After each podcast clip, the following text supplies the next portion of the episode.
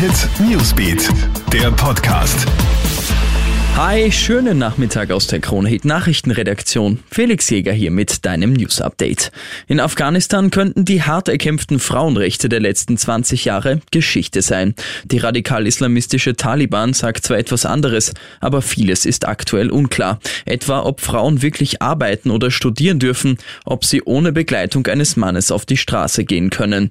Im Norden Afghanistans soll sich jetzt Grausames ereignet haben. Eine Frau wird auf offener Straße erschossen, weil sie keine Burka trägt. Die in Afghanistan geborene Anwältin Hela Aini Rahman sei, sagt zu Puls 24. Einer meiner Kontakte hat mir erzählt, dass in Bachlan, in der Provinz Bachlan, ähm, die Mullahs und die Dorfvorsteher von den Taliban beauftragt wurden, Listen herzustellen, wo sich Witwen befinden, wo sich zwölfjährige Mädchen und zwölf plus Mädchen befinden, weil sie an die Taliban zwangsverheiratet werden. Und das ist auch tatsächlich passiert. Es wurden Mädchen mitgenommen, die restlichen Familien mit den restlichen Mädchen sind nach Kabul geflüchtet.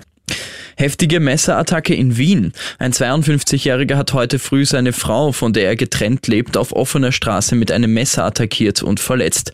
Passanten versuchen der Frau zur Hilfe zu kommen, werden dann aber auch von dem Mann angegriffen. Die 45-Jährige kann sich dann losreißen und flüchten, wird aber von ihrem Mann wieder eingeholt. Diesmal verteidigt sie sich aber mit Pfefferspray.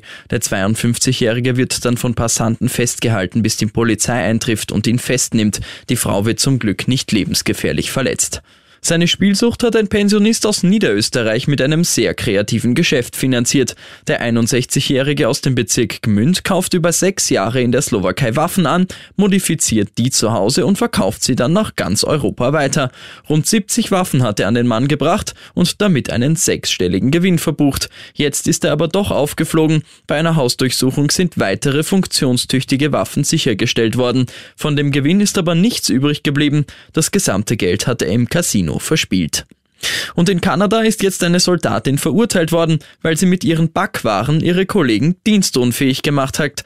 Die Frau ist für die Kantine zuständig gewesen, hat Cupcakes gebacken und die an ihre Kameraden verteilt. Was sie ihnen nicht gesagt hat, in den Cupcakes ist ordentlich Cannabis drin. Die Kollegen müssen eine Militärübung daraufhin abbrechen. Einige klagen sogar über Angstzustände. Laut der Polizei war die Frau wohl sauer auf ihre Kameraden und hat die Tat deswegen begangen. Ihr drohen jetzt bis zu fünf Jahre Haft. Ich wünsche dir noch einen schönen Nachmittag.